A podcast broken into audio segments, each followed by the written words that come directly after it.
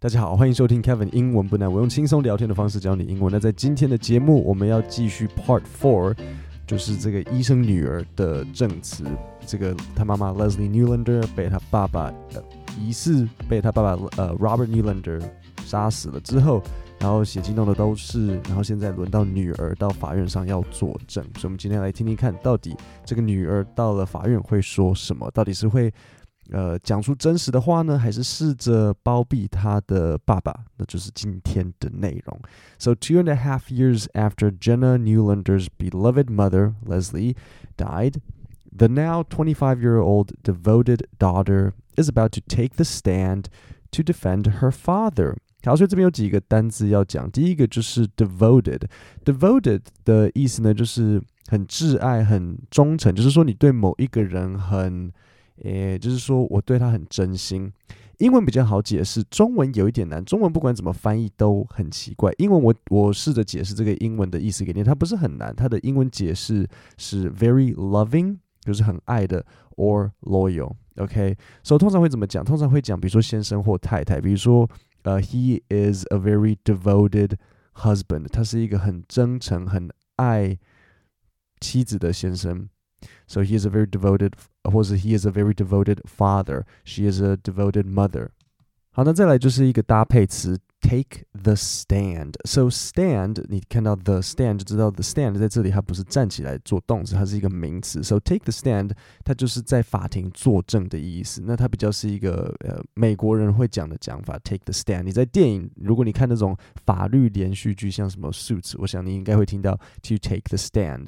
那最后一个单词 defend 就是说为某人去防御，为某人做辩护。所以这个新闻它这样子，你就已经看得出来，这个新闻他认为 Jenna 所站的那一边嘛，对不对？新闻他就已经讲说，呃，这个 Jenna 她 she is about to take the stand to defend her father。我从这个 defend 就知道说，哎，那新闻应该是在写说，这个 Jenna 应该是要保护他爸爸的。There was no doubt there was pain in that courtroom when she testified, said Attorney Stevens. 所以这个律师 Attorney Stevens 他就讲说啊，毫无疑问，当时他在法庭作证的时候，可以感受到那个痛。好，所以这这里就有有一个惯用语要教你们，就是 There was no doubt，然后点点点，就是 no doubt，毫无疑问。There was no doubt，毫无疑问，然后某一件事情，通常后面可以加 that，呃，通常后面这个呃 that 是可以省略的。你要说 There was no doubt that。 或是直接 there was no doubt，然后直接讲都 OK。所以，例如像给你一个例句，There was no doubt that Jack stole the money。毫无疑问，Jack 偷了钱。She's trying to secure her father's freedom, and she's dealing with the death of her mother. Axelrod noted. Axelrod 就是那个记者。好，所以这里是什么样子呢？She's trying to secure，她想要呃获得，她想要稳固的得到她父亲的自由，然后又必须要去面对她母亲的死亡。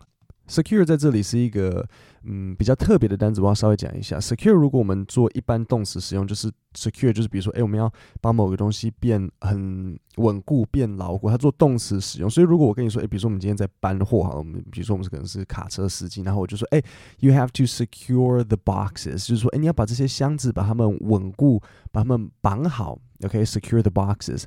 但是在这里的 secure 呢，它是像是一个比较像是一个衍生的意义，它不是真的要去绑什么东西，但它就是想要确保确保获得某个东西。OK，因为 secure 它它是就像 security 是保全的这个意思，所以就是要很确定、很稳稳的拿到某个东西。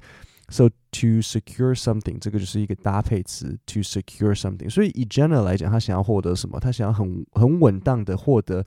他父亲的自由，to secure her father's freedom。那很多时候，如果你看财经新闻的话，secure 后面会接类似像 funding，想要获得资金。So we are trying to secure funding，或是我们想要获得一个合约，to secure a contract。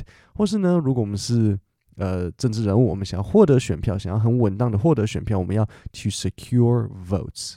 所以这个就是 to secure something。我想对大家来讲，最容易遇到的可能是 to secure funding。She's the only other eyewitness, Bill Fitzpatrick said. She's very, very important To the outcome of this case.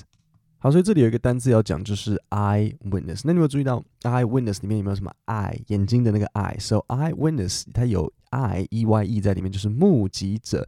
那如果我们把这个 eye 拿掉，剩下 witness 就会是证人。那 eyewitness 是目击者，witness 是证人。所以这个 Bill Fitzpatrick 他就是那个警察，就说 Jenna 是唯一的目击者，他对这整个案件的结的结果非常非常重要。She's very very important to the outcome of this case.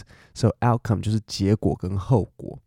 Jenna was asked on the stand, Did you see blood on your way to the bathroom? She said, No. That supports the notion that the first time she saw blood, she was looking at her mother. 他说这代表什么？Jenna 她在法庭上就被问说：“哎，你去出呃，你去那个厕所的路上，你有没有看到血迹？就是说你在房间看到血迹？”然后呃，他就说没有。那这代表什么？这就代表说，that supports the notion。notion 这个单词的意思就是概念跟想法，所以这就证实说，呃，他第一次看到血迹是看到他妈妈的时候。这是为什么很重要？所以他们要判断说这个血迹到底是什么时候来的？到底是他妈妈、他爸爸追着他妈一直攻击他，所以害整个房间都是血迹，还是说是因为他爸爸去，呃，他妈妈在浴室摔倒了之后，然后爸爸去把他。搬出来的过程，这个时候他把它搬出来到房间的时候，才把血迹弄得房间都是。那 Jenna 她的意思是说，她她第一次看到血迹是在呃厕所看到血迹，所以表示她他不是妈妈在外面被攻击，是他真的在厕所跌倒，然后爸爸才把他带出来，然后带出来到房间之后，才造成房间都是血迹。真的是这样讲了，但是呃。Jenna 这样这样讲归这样讲，我们后面再继续看一下。那这个我我顺便解释一下这个搭配词 supports the notion。So support 就是支持，然后 notion 是想法，所以 supports the notion 就是支持呃佐证这个想法。所以如果我们来用的话，会怎么讲呢？比如说以例句，我们就会说 all the evidence 所有的证据，all the evidence supports the notion 支持这个想法，什么想法？That Jack is the killer. There is one other part of Jenna's testimony that may be crucial. She tells the jury that as her father was tending to her mother in the bedroom, she saw him take off a blood soaked shirt and throw it to the side.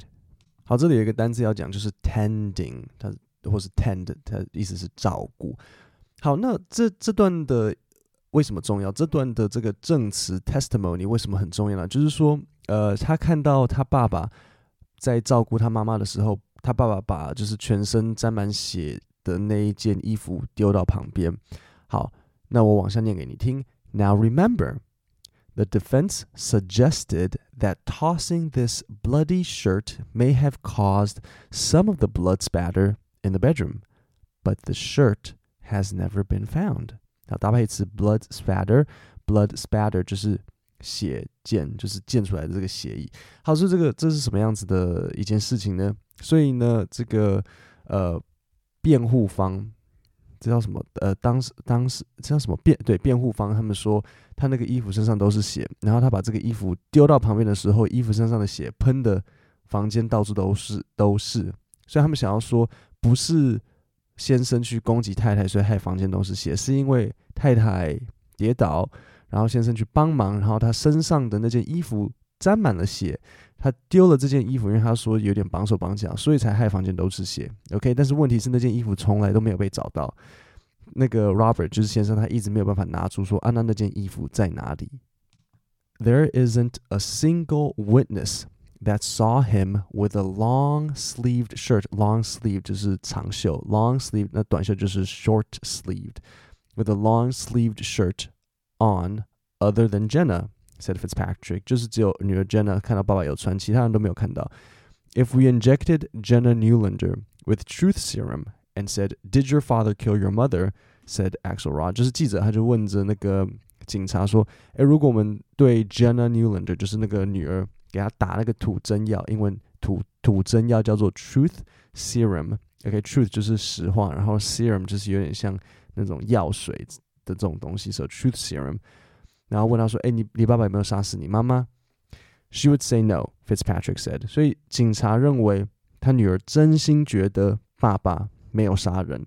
I don't think in her mind Jenna believes that her father did this. I think she's created a protective world in her mind where mom slipped and fell in the shower.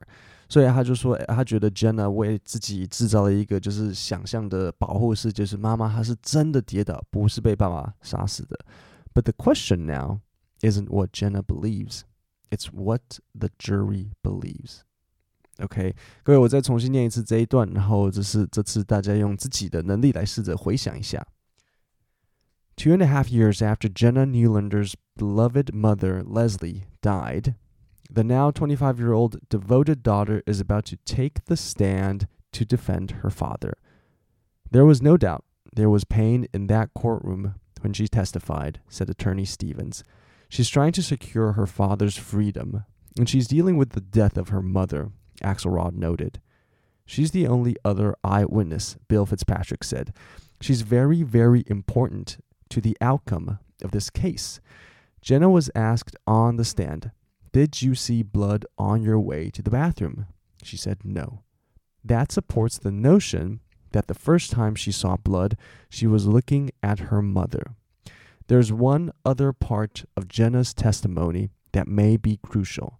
She tells the jury that as her father was tending to her mother in the bedroom, she saw him take off a blood soaked shirt and throw it to the side. Now remember, the defense suggested that tossing this bloody shirt may have caused some of the blood spatter in the bedroom, but the shirt has never been found. There isn't a single witness that saw him with a long sleeved shirt on other than Jenna, said Fitzpatrick. If we injected Jenna Neulander with truth serum and said, Did your father kill your mother? said Axelrod. She would say no, Fitzpatrick said. I don't think in her mind Jenna believes that her father did this. I think she's created a protective world in her mind where mom slipped and fell in the shower. But the question now isn't what Jenna believes, it's what the jury believes. 各位，我们今天的节目就讲到这边。那我有一个最近发这这过去这一个礼拜发生了好几个非常精彩的事情。所以首先你们知道我最近开始经营 YouTube， 然后我上上个礼拜的一个寄假身份证给诈骗集团的 email，就是我寄假身份证给诈骗集团，然后我会分析，因为我的 email 其实我想你们应该也是啦，很很常收到那种。我我不想要讲国家，但是我猜可能是那种中国啊，或是印度，我觉得比较偏向印度了。我我我，因为感觉好像很多是从那边来的那种中那，诶，我刚刚说中国嘛，我应该是要讲非洲，非洲跟印度那种寄过来的假诈骗然后都是写英文，然后呃，我就分析里面的内容，然后跟你说，诶，这边他这个诈骗集团这边写的不对，这边写的不好，然后我还做了一个假身份证寄给这个诈骗集团，然后被他们发现，所以这一部影片最后得到。呃，两现在两个礼拜了，有四十万的点阅，对，非常多，四十万点阅。但是呢，这个之外，我还有做了另外一部影片，就是告诉大家我如何考上台大，我是怎么样子，呃，缺考三科，然后两科不及格，只考，然后最后还是考上台大。这一部影片分别有两个新闻媒体联络我，分别是呃民事新闻网跟东森新闻想要联络我，然后把我的这一部影片做成一个网络新闻的报道。所以，我我觉得就是非常高兴，非常该高兴做出来的影片，然后可以得到这样的回响，然后也很多人在 comments 觉得说，诶，他们最近也是在做一些很经历一些很辛苦的考试啊，或是工作要转职什么的，然后我的影片对他们来讲算是一个很大的启发跟帮助。那所以我就把这一部影片放在这一个 podcast 下面的连接，就就是 podcast 就往下滑，就是你播放的那个按钮那边就往下滑，然后我就把。这两部影片放在那边，各位有兴趣大家去看一下。然后我们今天的节目就讲到这边，我们礼拜五会把这个完结。今天就到这里，谢谢大家。